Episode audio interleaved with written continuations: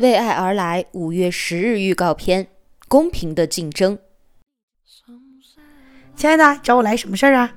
你最近不是很忙吗？今天怎么有空约我呀？我今天恰好没什么事儿，就叫你出来坐坐。不是吧？怎么感觉不是你的风格呀？居然约我来咖啡厅？以前不是火锅就是 KTV 的呀。你喝点什么？我就来点白开水吧。你呢？一杯拿铁，谢谢。你也爱喝拿铁呀？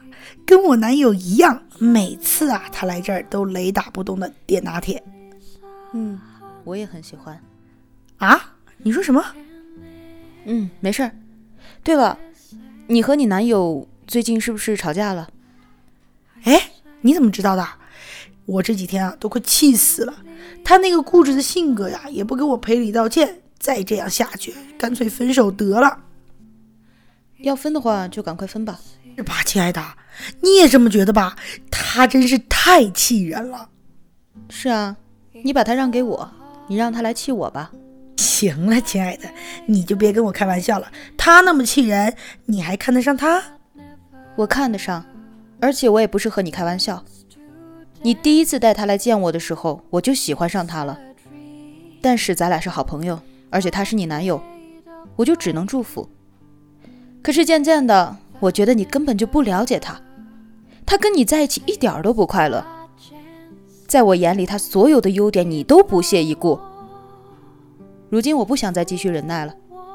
既然你们总是吵架，那还不如放手。什么？你是要来跟我抢男友吗？你不是我最好的朋友吗？首先不是抢，你们只是情侣关系，并没有结婚。我有公平竞争的权利。第二，就因为我是你的朋友，我才真的为你着想。你们真的不合适，从吵架的次数就可以看出来。与其两个人都这么痛苦，还不如早一点解脱，对大家都好。你好好考虑一下吧，我先走了。